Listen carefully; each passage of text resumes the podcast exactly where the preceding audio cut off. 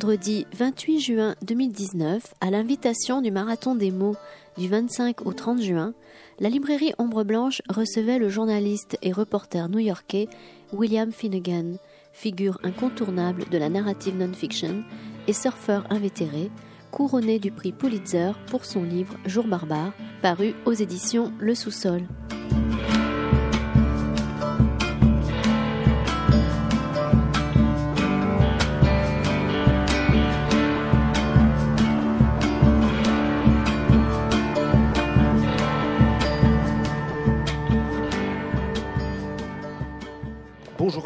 Alors, euh, nous commençons cet après-midi toujours sur le thème euh, de l'Amérique, avec un, léger changement de plan. En fait, euh, William Finnegan devait être accompagné de son éditeur, Adrien Bosque, des éditions du Sous-sol, qui est encore à, l'heure actuelle dans l'avion.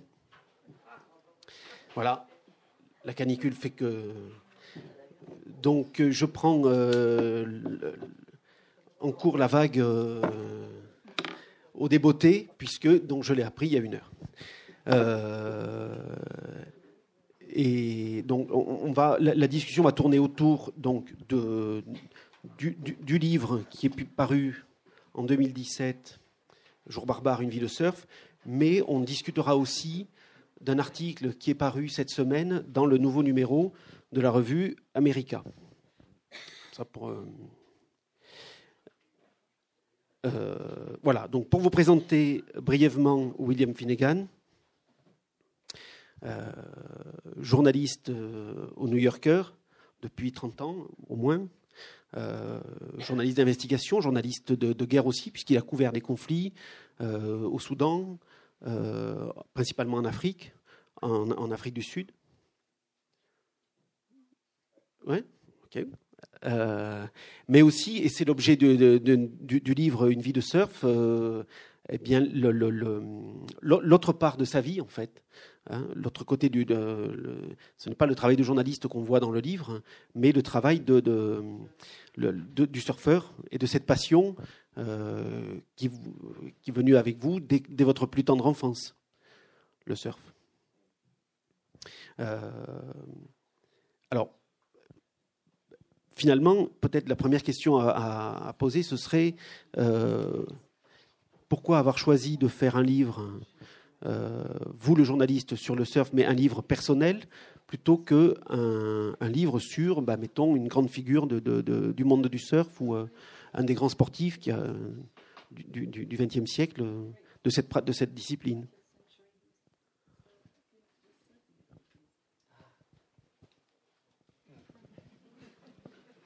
Uh, good afternoon. Thank you for coming.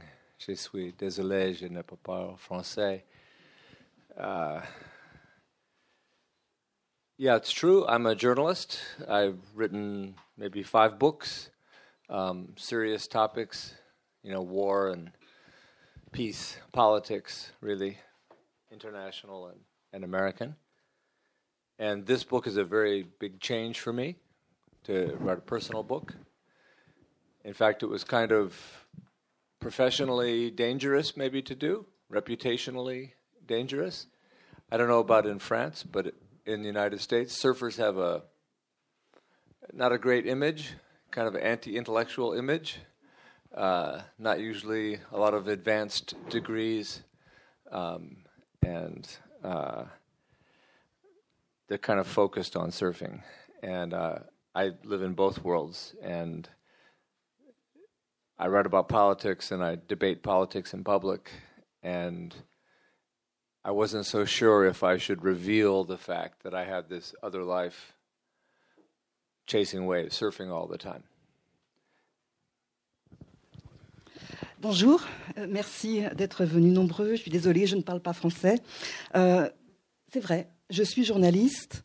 Euh, j'ai écrit cinq livres sur des sujets très sérieux la guerre, la paix, la politique, des sujets euh, de politique internationale et américaine.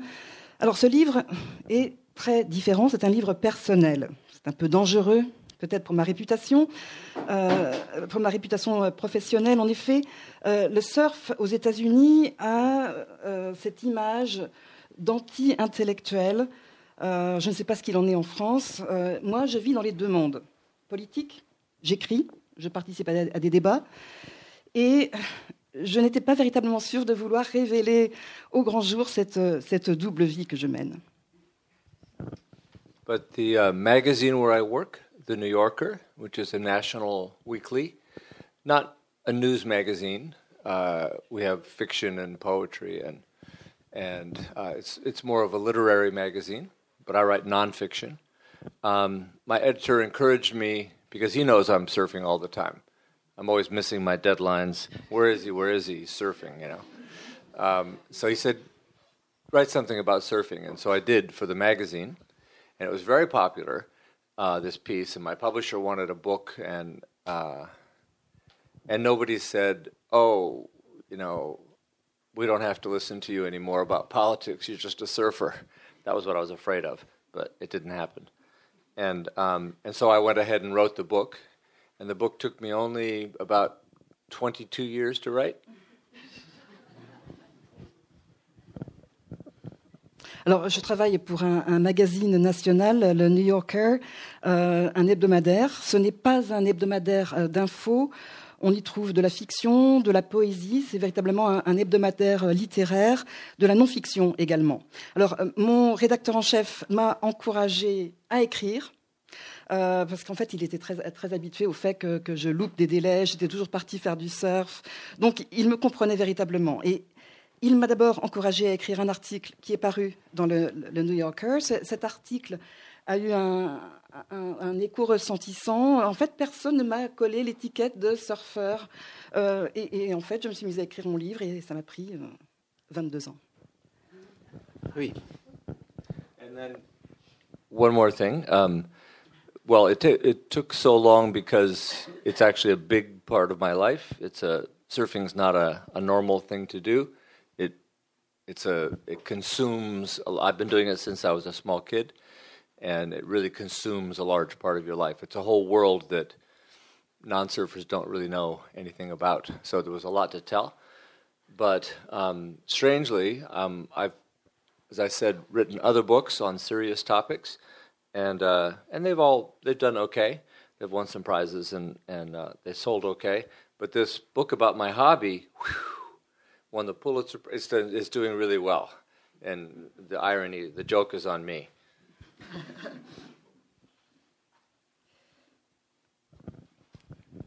Euh, pourquoi est-ce que cela m'a pris tant de temps d'écrire ce livre, ces 22 ans?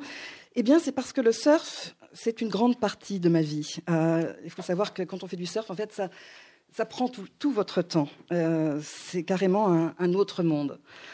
Alors voilà, j'ai beaucoup de choses à dire. Euh, les autres livres que j'avais écrits auparavant portaient sur des sujets sérieux. Ces livres se sont bien vendus. Mais alors, ce livre sur le surf, carrément, ça a été un, un, un succès fou. Euh, il a remporté le, prix Pulitzer. Euh, et en fait, euh, j'ai été le premier à être attrapé. I'm sorry. Also, one more thing, because to answer your question, um, if I was going to write about surfing, why not write about a famous professional surfer, like a world champion or something? I never considered that. Um, I mean, I know some world champions, some famous surfers, and no, they would not be good subjects for books. The interior life is not something you could. Uh, that I would feel comfortable writing. I write profiles of people that I find interesting, but none of them are surfers. Alors pour répondre à votre question, est-ce que j'ai envisagé d'écrire un, livre au sujet d'un surfeur professionnel Eh bien non. Euh, ça n'a jamais été le cas. Je, n'ai pas envisagé euh, un tel scénario, même si j'en connais, bien sûr, parce qu'en fait, ce ne serait pas de bons sujets. Euh, parler de la vie intérieure de quelqu'un d'autre, c'est difficile. Et donc j'ai préféré parler de la mienne. Effectivement, on, a cette image avec les surfeurs d'une communauté très à part, euh, aussi portée par une, par une philosophie de vie très précise, très, euh, très codifiée. Enfin, c'est comme ça qu'on que je l'imagine moi de, de, de, de l'extérieur, parce que je ne fais pas de surf.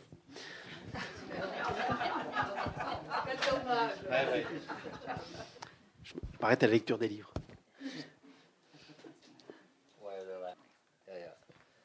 Um, it's true that um, surfing has its own language, like other things do, like sailing does, like other sports and strange activities like climbing. Um, has its own language, um, and it's difficult to. This book was is written for the general public, general readers, not surfers, and um, and you have to translate and and help people understand things that are happening in the ocean. Things are happening fast, and sort of what a scene means, because there are plenty of ocean scenes in this, and, and what the terms are.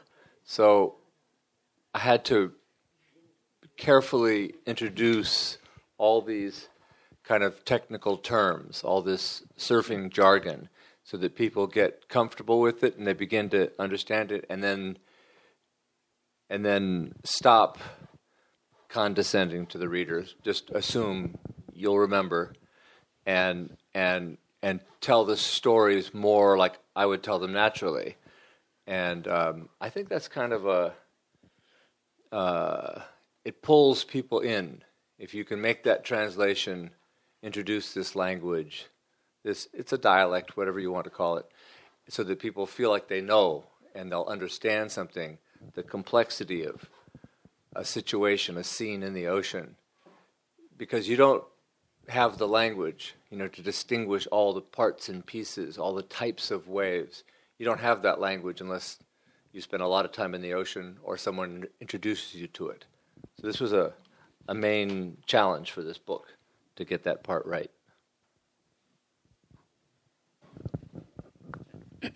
Il est vrai que le surf a sa propre langue, son propre langage, comme la voile ou, l'alpinisme par exemple. Mais moi, j'ai écrit ce livre pour le grand public.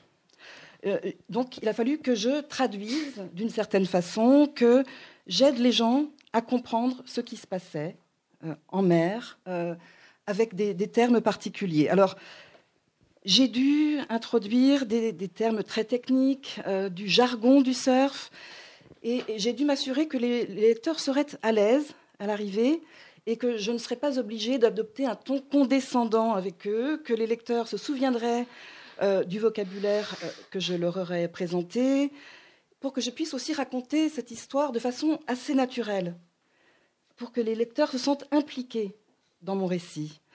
Euh, et je crois qu'en fait, ils arrivent à comprendre la complexité des situations que je décris, des scènes qui se passent sur l'océan.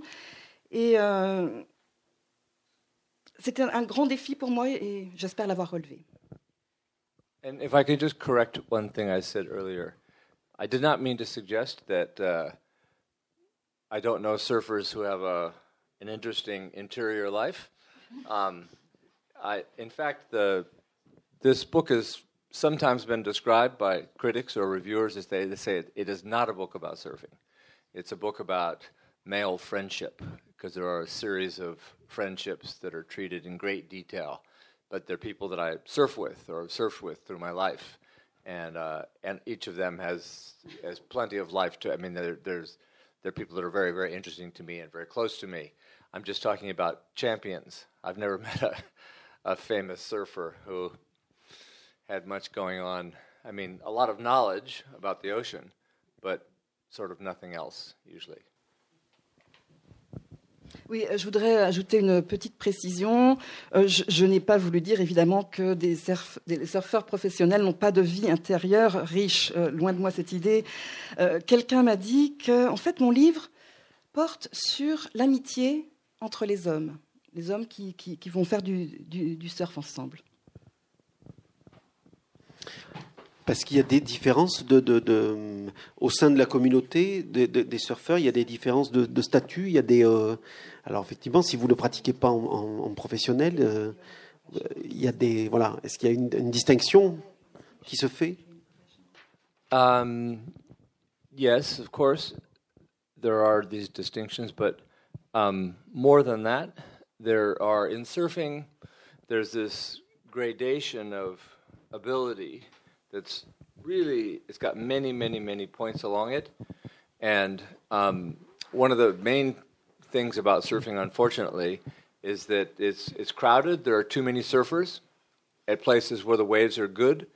Like if you know a place where the waves are very good, and you can possibly keep that secret, no photographs, no discussion, don't tell anybody. That's this very valuable thing, and um, because most places where the waves are good have too many people, and so there's competition for the this resource that is scarce, and uh, and that competition is all determined by your your ability, your aggressiveness, you know how aggressive you are, if you're ready to you know fight for the wave, and and so every day in the water at any given spot, there are many, many, many distinctions being made.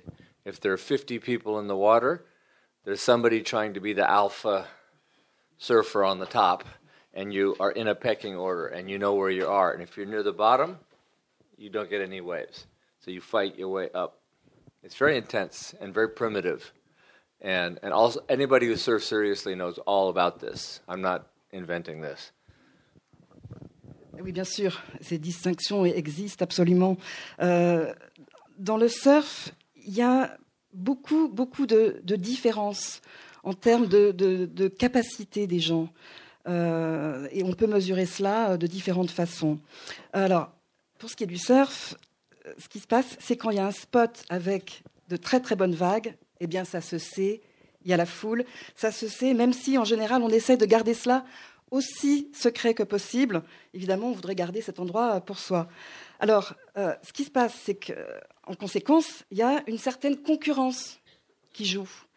C'est une ressource rare, hein, un spot avec d'excellentes vagues. Alors, tout, le monde, euh, tout, le monde en veut, un petit morceau. Alors, ce sont les plus déterminés, évidemment, qui réussissent le plus, les plus capables, peut-être ceux qui sont aussi les plus agressifs.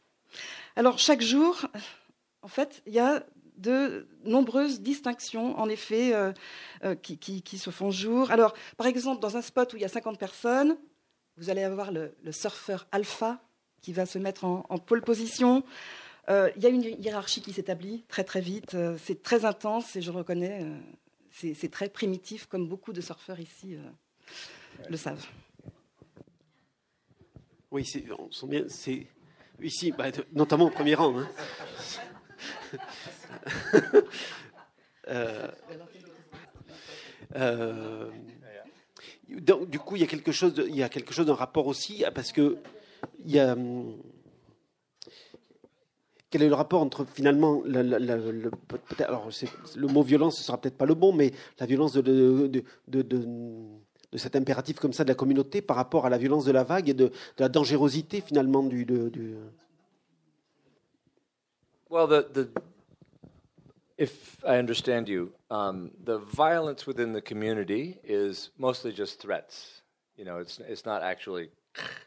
It's it's lots of some rules. Yeah, lots of rules, and and it also turns. It's not just like who's the biggest, who's the strongest.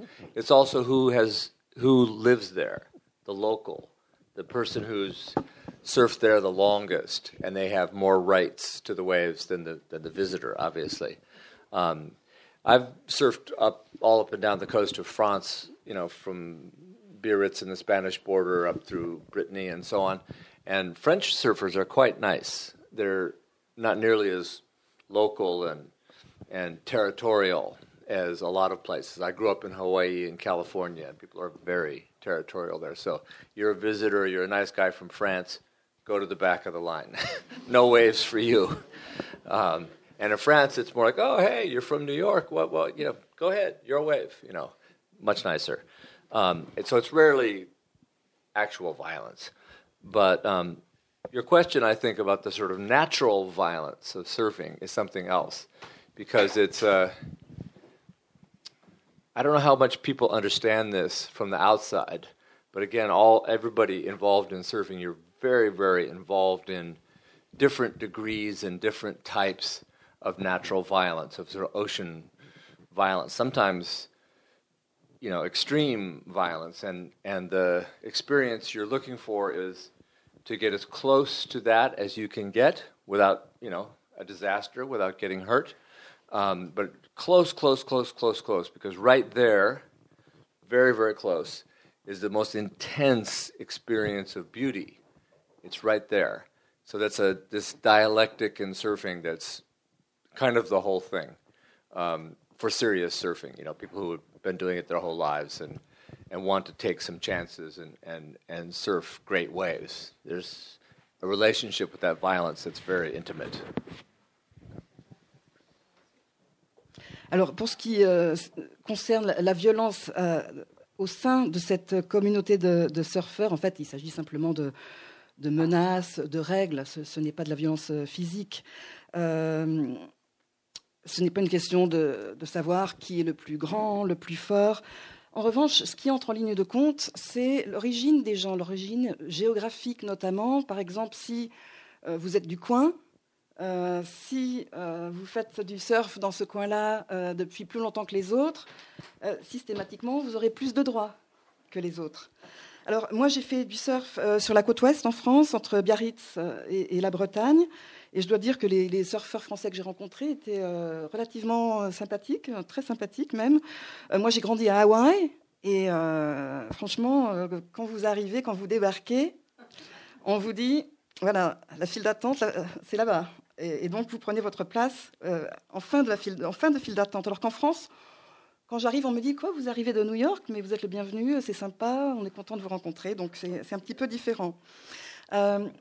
Alors tout ça, ça n'a rien à voir avec la violence naturelle euh, qui est associée au, surf.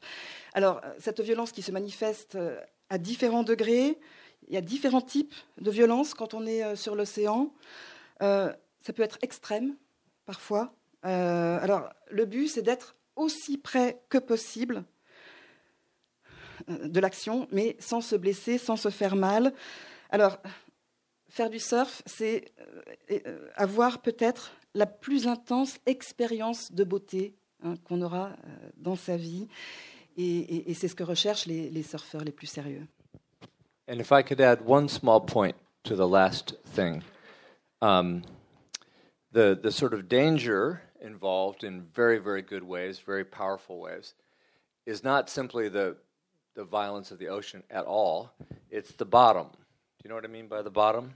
Um, because wherever the waves are breaking really hard, they get, we call it hollow, so there's room to surf inside. That means there's very, very little water here. And people don't usually talk about that. people don't know that when they look, but all surfers know that. There's not enough water. That's why the wave takes that shape. So if you get hurt, if you get injured, it's usually hitting the bottom. You know, the wave is violent and it drives you into the bottom. That's where all the injuries come from, almost all. Oui, euh, le, le, danger des, des grandes vagues, des, des, des, vagues qui sont fortes, en fait, ce n'est pas la vague proprement dite, c'est le fond. Parce qu'en effet, si les vagues forment un tube, euh, vous vous trouvez à l'intérieur de ce tube et il y a très peu d'eau au fond. Et si on se blesse, c'est qu'en fait, on, on, touche le fond, on a heurté le fond.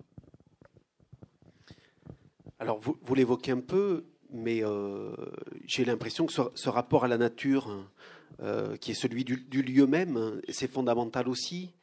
Euh, et est-ce que c'est conciliable avec, le, bah avec ce que, ce que, ce que le, les, grands spots de surf en, entraînent comme tourisme et comme, euh, comme, comme différence de rapport à la nature?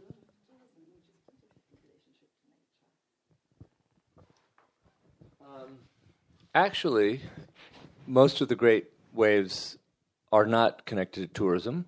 There are usually no tourists there. Um, there are well-known spots because a lot of people go to, you know, Waikiki in Hawaii, but that's not a great surf spot. It, there's a lot of surfers, but this, the waves are not good.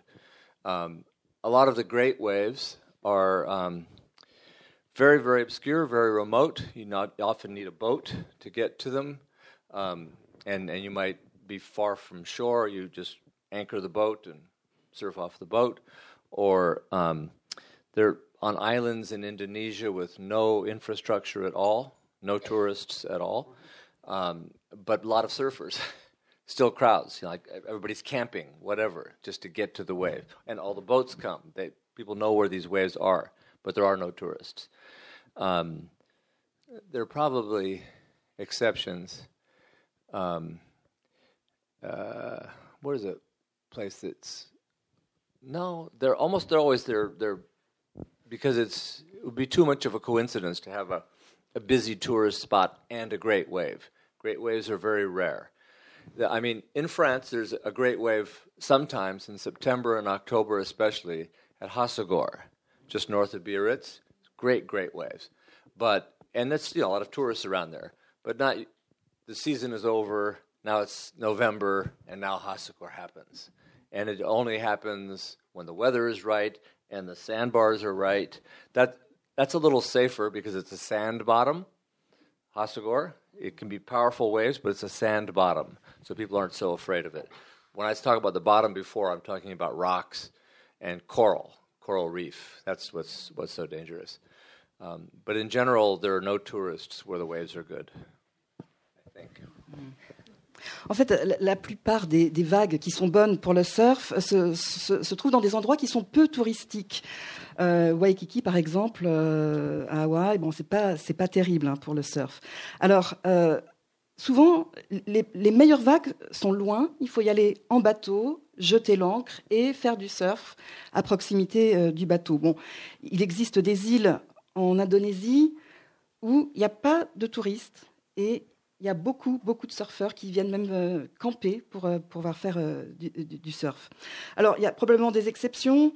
je pense que ce serait vraiment une, une, coïncidence extraordinaire si on pouvait avoir des vagues fantastiques et des touristes en même temps.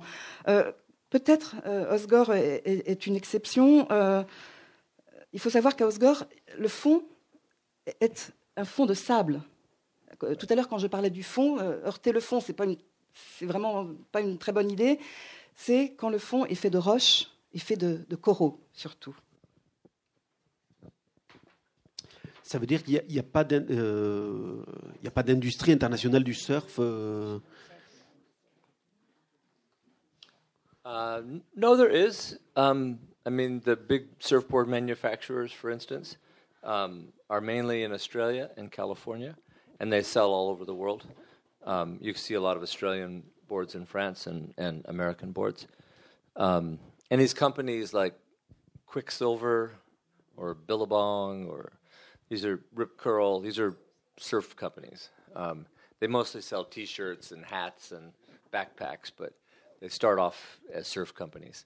Um, and, and it's kind of international business. And, and there's a sort of tension. Um, you asked about a distinction between amateurs and professionals. Here's an important distinction. Um, there are very, very few professional surfers. There are very few competitive surfers. There's very, very few. Like ordinary sports competing, it's, surfing is going to be in the Olympics, and but a huge majority of surfers, 90%, more than 90%, never compete. They just surf, and and many of them, us, have no interest in competition, and they have no interest in seeing the surfing grow, like more surfers. It's the opposite. We want surfing to stop growing, everybody to forget about us, to become completely unfashionable, like you know rollerblading or something. Just forget about us.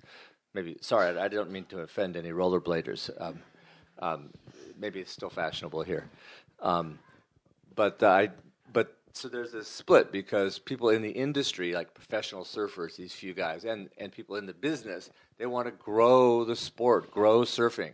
And all surfers are saying, no, no, no, no, don't grow, please, leave us alone.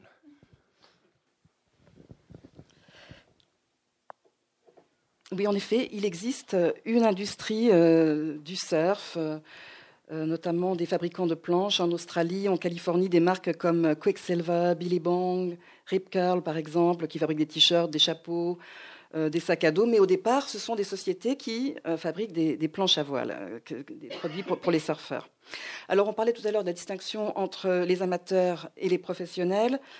Eh bien, il faut savoir qu'il y a très très peu de professionnels qui font des compétitions.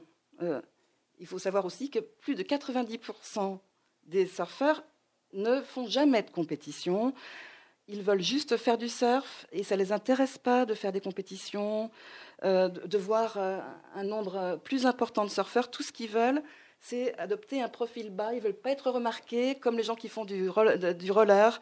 Alors, il y a peut-être en effet un, fossé entre les professionnels et, les, sociétés euh, de fabrication en effet de matériel d'un côté, qui aimeraient que le surf euh, prenne de l'essor, parce qu'évidemment ça leur rapporterait, alors que nous, les amateurs, on dit non, laissez-nous tranquilles dans notre coin. On le voit, le, rapport à, la nature, il est, il est, évident, mais je me posais la question aussi, vous qui avez surfé dans des endroits très euh, alors, dans, le Pacifique, mais aussi en, Afrique du Sud. Euh, est-ce qu'il y a un rapport aussi dans, la découverte d'une autre culture, ou peut-être un rapport anthropologique par rapport à, à, là d'où vient l'essence même du surf?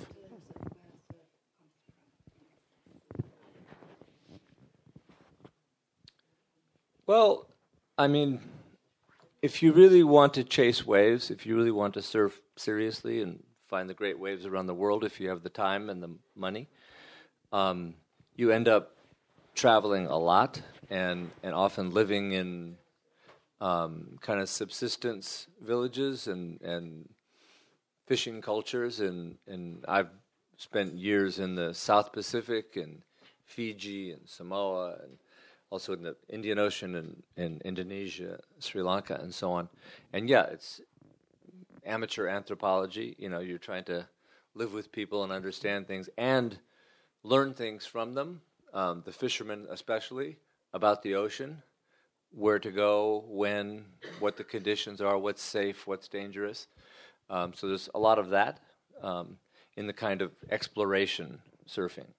Um, and sometimes my editor at the New Yorker used to say to me, um, because uh, you know I spent some years when I was just kind of a surf bum in my twenties, and he says, "No, you were preparing to do this work the whole time. You were being a surf bum. You were preparing to do this work because you were going to strange and difficult places and trying to learn what's going on."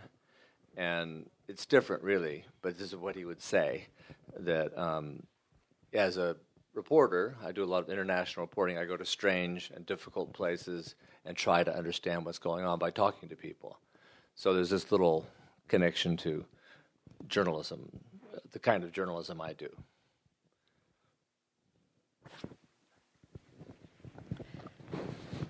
Alors, si on veut faire du, du surf sérieusement, avec beaucoup de temps, beaucoup d'argent, il faut aussi beaucoup voyager. Euh, alors, il m'est arrivé de vivre de façon très très simple euh, dans des villages, dans des villages de pêcheurs, par exemple. Et en effet, on peut peut-être parler d'anthropologie euh, en amateur. Hein, je suis allée à Fidji, au Samoa, je suis allée en Indonésie, au Sri Lanka. Et c'est sûr que j'ai appris beaucoup de choses avec les gens que j'ai rencontrés, notamment auprès des pêcheurs. les pêcheurs qui nous disent où aller, qui nous disent euh, ce qui va être dangereux, ce qui ne va pas être dangereux comme endroit. Et en fait, je suis obligée de me souvenir de ce que mon rédacteur en chef euh, au New Yorker me disait euh, à, l'époque où pendant des années j'étais un, fou de surf. Il me disait, en fait, tu, as, tu as fait tout cela parce que tu te préparais à écrire ce livre, à écrire cet article. Et en allant dans tous ces endroits tellement différents, tellement étranges, et c'est vrai qu'en tant que reporter, je suis allée dans des endroits différents, dans des endroits, dans des endroits étranges. J'ai discuté avec beaucoup de gens et peut-être qu'il y a un lien entre les deux. En effet, j'ai discuté avec des gens dans tous ces endroits euh, différents et étranges, en tant que surfeur et en tant que reporter. Before I was looking for waves, and now I'm looking for stories. Ah. Donc avant, je recherchais les vagues, et maintenant, ce qui m'intéresse, ce sont les, les sujets. Mais justement, comment le, le alors comment est-ce que l'exercice du, surf euh, influence l'écriture?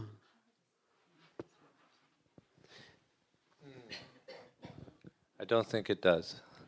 Um, not that I've noticed. I I used to write fiction, um, uh, big novels when I was young, unpublished novels. That influenced my writing much more, storytelling, long stories, how to how to do that. I didn't. I came to the work I do at the New Yorker and and the books I write, not from newspapers, not from a journalistic background, but from this novel writing surf bum background, and and that kind of informs the way I write. Um, I like to tell long stories, build big characters, not with the kind of news rhythm at all. So. En fait, je ne pense pas que ce soit le cas, euh, pas que je sache. Euh, en tout cas, moi, je suis euh, venue à l'écriture par le biais des, romans. J'écrivais des romans quand j'étais jeune, des romans qui n'ont pas été publiés, et l'écriture de ces romans a influencé la façon dont j'écris aujourd'hui. Je suis arrivée au New Yorker pas. Je n'arrivais pas d'un journal quand je suis arrivée, je n'étais pas journaliste. J'avais écrit des romans. Et moi, ce qui m'intéresse, c'est écrire des histoires qui sont longues. Je, je n'aime pas le style, euh, le style info comme, comme écriture. Pourtant, c'est pas la même temporalité. Vous avez dit que vous aviez mis 22 ans pour écrire euh, Jour barbare. Euh, les articles ne s'écrivent pas, euh, euh, s'écrivent pas en 22 ans. Uh, normally, no. Um, no, I mean, during the 22 years, I published a number of books, political stuff, and, and articles all the time because that's my job. Um, and this just didn't, it just didn't have a deadline of a, like, you know, the war is going to start or something. Um, it was just, I just had to get it right on my terms you know, so that I was satisfied with it. And uh, I mean, my publisher was very impatient. That was a long time to wait for a book, um, but she was very patient. She she waited, and um, it uh, it was hard to stay working on this because I felt because I normally write about uh, crises, you know, humanitarian crises, wars, these, these big, big subjects. Um, I wrote a couple of books about apartheid in South Africa in the bad old days. That this is kind of big subjects that have their, their own importance. They're obviously important. People are suffering. Write it, write it, write it, write it. You know, get it out there so that people know. Well, with surfing, you don't have any like, who cares? You know. um, I mean, I'd be working on it. I enjoy it, but then I think, who cares? This doesn't matter. And so that was one of the reasons it took 22 years. It didn't have that urg- urgency. Euh, normalement, en effet, euh, ce n'est pas le cas. Mais moi, j'ai mis 22 ans. Pourquoi? Parce que j'écrivais des livres politiques, j'écrivais des articles politiques tout le temps, en permanence. C'était mon travail. Et ce qui se passe, c'est que pour ce livre, je n'avais pas de délai qui avait été fixé, euh, contrairement à ce qui se passe quand on écrit euh, sur l'actualité. Et moi, je voulais être content de mon livre avant de le publier. Mon éditrice a été très patiente, elle a attendu. Euh, mais c'est vrai que c'est difficile de continuer à travailler sur un livre euh, de ce genre, alors que d'habitude, on travaille sur les crises humanitaires, sur les guerres. J'ai écrit euh, un ou deux livres sur l'apartheid en, Afrique du Sud, notamment. Alors, il s'agit évidemment de sujets très importants. Il s'agit de la survie des gens. Ça n'a rien à voir avec le surf. On écrit un livre sur le surf, et alors Quelle, quelle différence est-ce que ça fait? Ça n'a pas d'importance. Voilà pourquoi ça m'a pris 22 ans. Il n'y a pas d'urgence. En- Et maintenant, est-ce que vous repensez à, à écrire de la fiction ou, euh, ou continuer dans une veine euh, autobiographique? Est-ce que ça a déclenché quelque chose de, de- de- Um, yes, to the autobiographical work. Um, I mean, this was a very satisfying book to write. You know, it was hard to justify as I was writing, sort of morally justify. But once it was finished, and and a lot of people seemed to enjoy it, um, it was quite satisfying. And um, and so my publisher, of course, says, "Ooh, you know, more memoir, please, more memoir. And uh, and I have a whole other story from my earlier life, um, different, very different from this. But I had a, a job for a number of years in California on the railroad, the railway, just as a brakeman, like a guy working on the train. And uh, and so I'm writing about that now. It's it's another autobiographical piece. Probably the New Yorker will publish an excerpt, but it's not for the magazine. It's it's a book. So, but in the meantime, I'm, you know, Trump keeps us very busy writing about politics.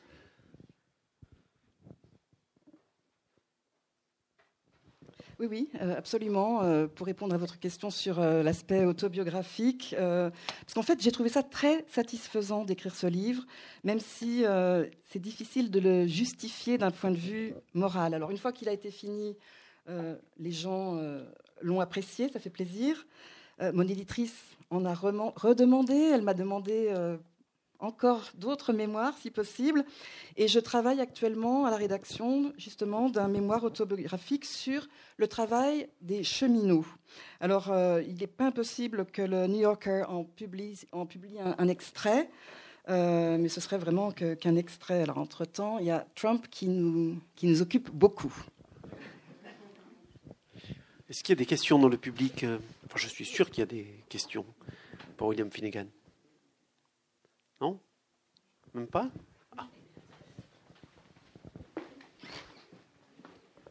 Est-ce que le surf n'est finalement pas une métaphore de votre autre vie où vous êtes confronté effectivement à une violence extrême, celle de la guerre, celle de la société, où vous frôlez euh, sans arrêt le danger?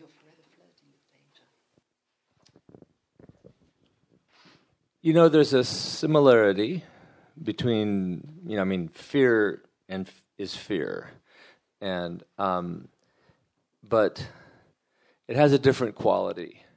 The the sort of um, fear you might feel in the ocean, if you're very um, comfortable in the ocean, you know what's going on. Um, it can surprise you, but you have a way of understanding it.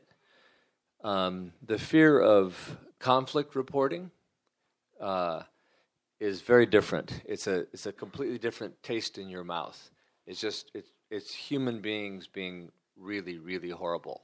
I mean, shooting at each other and trying to kill each other, and and and the danger usually to a reporter is very random. You know, usually nobody is shooting at you. Sometimes, sometimes, but but usually if something bad happens, it's just you know bullets are flying around and one hits you or something like that.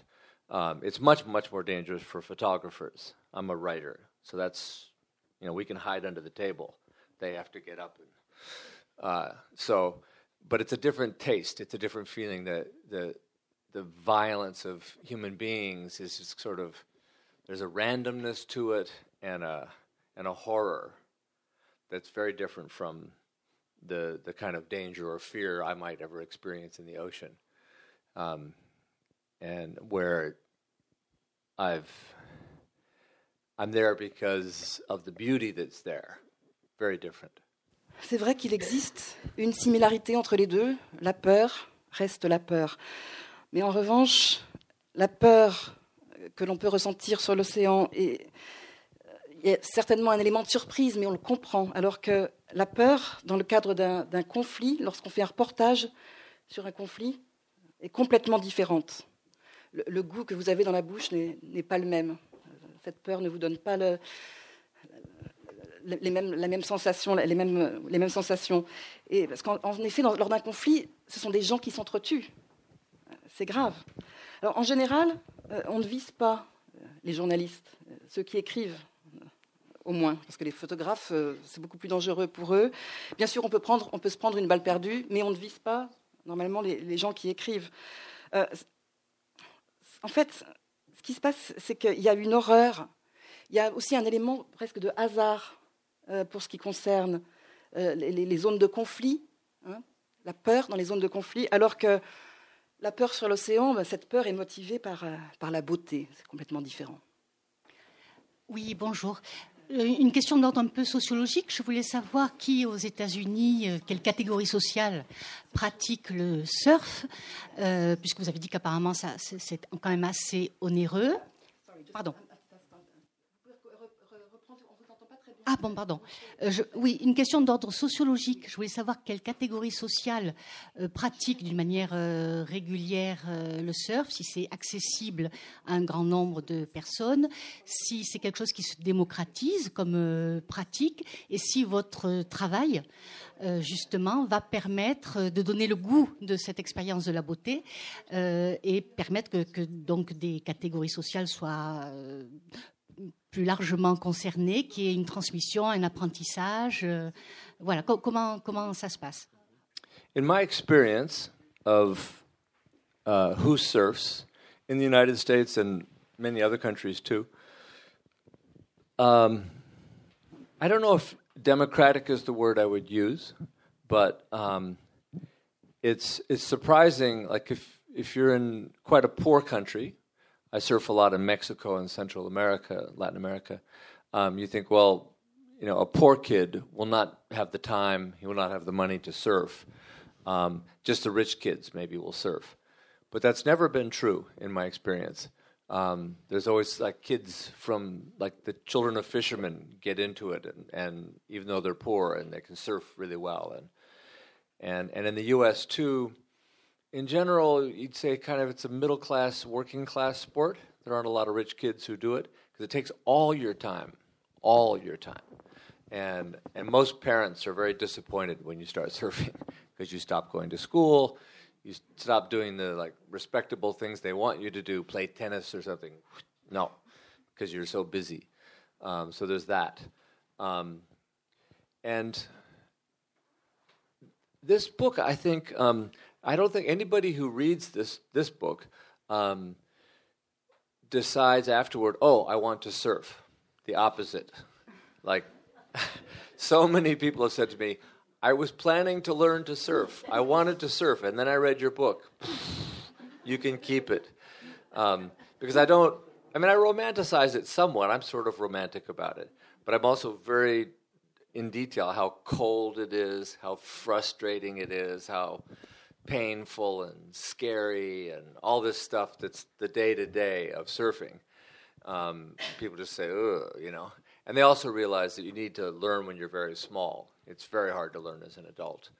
Um, so, and of course, from what I said earlier, you know that I would not like to encourage large numbers of people to start surfing. So when people say, ugh, I think, thank you, thank you.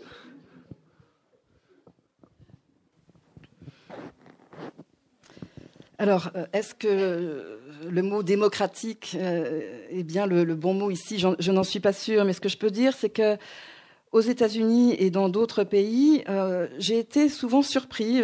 En fait, j'ai beaucoup voyagé aussi au Mexique, en, Amérique centrale, en Amérique latine. Et contrairement à ce qu'on pourrait penser, ce ne sont pas forcément les, plus riches qui en font et, que les pauvres n'en font pas. souvent, je vois que ce sont des enfants de pêcheurs, par exemple, qui font du surf. Et c'est la même chose aux États-Unis. Souvent, ce sont les classes moyennes, pas forcément les, riches ou les très riches qui font du surf, parce qu'en fait, le surf monopolise tout votre temps. Et évidemment, euh, beaucoup de parents seraient déçus si euh, leurs enfants ne faisaient pas un sport respectable comme le tennis, par exemple. Euh, alors, en fait, je me rends compte que ce livre a dissuadé les gens de faire du surf, contrairement à ce qu'on pourrait imaginer, parce que je donne des détails très très pratiques. Il fait froid, euh, on est frustré, ça peut être très pénible, euh, voire douloureux. Et en fait, on se rend compte qu'il faut commencer très tôt si on veut faire du surf. Il faut commencer enfant, c'est très difficile, voire impossible quand on est adulte. Et, franchement, comme je l'ai dit plus tard, de toute façon, moi, je n'encourage personne à faire du surf. Un manuel de résistance anti-surf, en fait. Euh, si on va avoir du temps pour la dédicace. Oui, monsieur?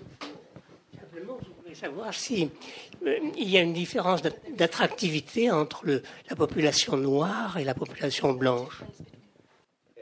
Oh, I'm sorry. In some countries, um, South Africa is the best example, but the USA is another good example. Um, you have, uh, well, in South Africa, a black majority, very few black surfers.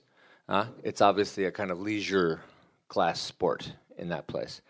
and and same is true in the U.S. to some degree. I mean, lots of the best surfers from America, for instance, are poor kids, but they tend to be poor white kids of a certain type, and they they just have nothing else happening except the ocean, and uh, and there aren't so many poor black kids whose world is the beach. This is the United States, but more broadly. Um, I mean, a lot of the great surfers are black. They're from Brazil, typically. Uh, there's some great black surfers from Brazil, and um, also from Hawaii, where I grew up. Um, now, that's not; these aren't like Africans or African Americans, but very, very dark people with. They, they look like uh, um, they're usually Melanesian, like from that part of the Pacific, um, and uh, and they're they're the locals. So it's there's often the question of like who are the locals, who lives there, and in Hawaii, uh, the locals are they're dark, and and if you're not dark, you go to the back of the line. So it's different in different places. Alors, dans certains pays, notamment euh, en Afrique du Sud et, et aux États-Unis, euh, en Afrique du Sud notamment, où il y a une majorité de Noirs, mais il y a peu de surfeurs noirs. Alors, aux États-Unis, c'est la même chose. Euh, d'une certaine façon, puisque ce sont surtout euh, des enfants blancs qui font du surf, qui sont les meilleurs surfeurs. Il y a très très peu euh, d'enfants noirs euh, qui font partie de, cette communauté. Alors plus généralement, il existe des grands surfeurs qui sont noirs, notamment au Brésil et à Hawaï. Ce ne sont pas des Afro-Américains, ce sont des, Mélanésiens, ce sont des gens du coin. Hein. Il suffit de regarder à Hawaï, notamment la couleur de la peau des gens, si vous avez la peau foncée, vous êtes au début de la file d'attente, sinon, vous allez à la fin de la file d'attente. Euh, en fait, vous écrivez euh, de la non-fiction. Je dis, euh, Monsieur Finnegan, il écrit de la, non-fiction. Et Adrien Bosque, il essaye beaucoup de, développer ça en France. Mais est-ce que si vous écriviez de la fiction, des romans ou des nouvelles, ça changerait beaucoup de choses pour vous? Parce que moi, j'ai lu le livre, ça évoque énormément de choses. Enfin, ça pourrait être un roman, en fait, ce livre-là. L'histoire d'un homme, etc. Oh, I'm sorry. He's, he's very interested in, in there's a literary nonfiction tradition which has developed in the U.S., and he's very interested in this American school of, of writing. And, and I, I came into it from fiction. I think I mentioned earlier I used to write novels and um, and I kind of came to journalism or nonfiction from there, and um, it, I've tried to write short stories in recent time um, because this carries me further into the personal, into away from you know public life into private life, and but it's there's a of course with fiction there's a suspension of disbelief. You know that phrase the uh, you have to get the reader to forget about what's factual and what's true and enter your world and create a universe for them. And I've been too long at the New Yorker where I'll write a short story and, and then I'll start fact checking it in my head and I'll drive it toward nonfiction. Just keep driving it, driving it, driving it. Everything that's fictional, I think, ah, this isn't even true and I'll start twisting into it so that it it it conforms more with with fact, and um, and so I almost feel like I've lost the trick or lost the belief that because I've been at the New York a long time, like more than thirty years, being fact checked, fact checked, fact checked on everything, you know, and um, so that may have destroyed me as a fiction writer. I'm not sure. But I'm, I'm grateful to Adrian for taking that interest and seeing. As I say, it's not just in the U.S. It's it's and and I think it's even growing in France. That's what he says, and he showed me some things to to read. Um, but he recognizes, you know, there's this literature, non-traditional, but includes a lot of um, very famous writers, old, even 19th century writers, um, and I mean, say Mark Twain, you know, terribly famous. My favorite Mark Twain book was an early book called Life on the Mississippi that's nonfiction, It was about him working. This is before Huck Finn, before Tom Sawyer, before his great, his famous fiction. He, you know, and so this thing has been coming a long time in the U.S. and it's kind of uh, blossomed in maybe the last 30 or 40 or 50 years. Alors Adrien, qui se trouve quelque part au-dessus de nos têtes au moment où nous parlons, euh, fait la promotion de ce genre littéraire qu'est la non-fiction, euh, l'école américaine, si on peut dire, euh, de la non-fiction, de cette école d'écriture, puisque c'est là que, que c'est apparu. Alors, comme je l'ai dit tout à l'heure, moi, avant de venir au journalisme, j'écrivais des romans, c'est de là que je viens. Et c'est vrai que je me suis mise à écrire des nouvelles récemment, et donc à passer au personnel, à l'aspect personnel, à ma vie privée, plutôt qu'à la vie publique, ma vie publique en tant que, reporter. alors, écrire de la fiction, c'est faire entrer les lecteurs dans votre monde, c'est créer un univers. Euh, pour eux, c'est complètement différent. Alors moi, je travaille au New Yorker, j'écris euh, des, des, nouvelles pour le New Yorker, et après, je me suis mise à tout vérifier, à vérifier et à nous vérifier encore, à tel point que ça devient, euh, ce ne sont plus des nouvelles, ça devient de la non-fiction. Euh, et, donc, c'est un petit peu particulier pour moi. Alors, je vis à New York depuis plus de 30 ans et je vérifie tout, des formations professionnelles. Euh, et peut-être que carrément, ça m'a détruit en tant que écrivain de fiction hein, potentiel, on verra. Euh, en tout cas, je suis très reconnaissant à Adrien pour tout ce qu'il fait pour euh, la promotion de, la non-fiction, euh, notamment pour promouvoir la littérature du 19e siècle. Mark Twain, qui a, il faut le savoir, écrit de la non-fiction avant d'écrire euh, Huckleberry Finn, Tom Sawyer, etc. Il a écrit un livre qui s'appelle La vie sur le Mississippi. C'était véritablement un, pionnier de, la non-fiction, ce genre qui euh, éclot véritablement depuis 30, 40, 50 ans. Maybe I should add as a small plug for my railroad book that is coming that I love the way he wrote about working on the on the ships in the Mississippi, and I hope to be able to write a little bit like that about working on the railroad in California? Oui, pour faire un peu de pub pour euh, le livre auquel je travaille actuellement, mon livre euh, sur les cheminots, eh bien, j'aimerais pouvoir écrire euh, sur ces cheminots en Californie comme lui a écrit sur ces, bateaux sur le, Mississippi. Bien, bah, c'est sur cette perspective-là du nouveau livre. J'espère que vous nous ferez le plaisir de venir le présenter euh, aussi. Il faut qu'on conclue. Merci beaucoup à Béatrice qui aura été notre interprète euh, cette heure-là. Merci beaucoup pour votre générosité, William.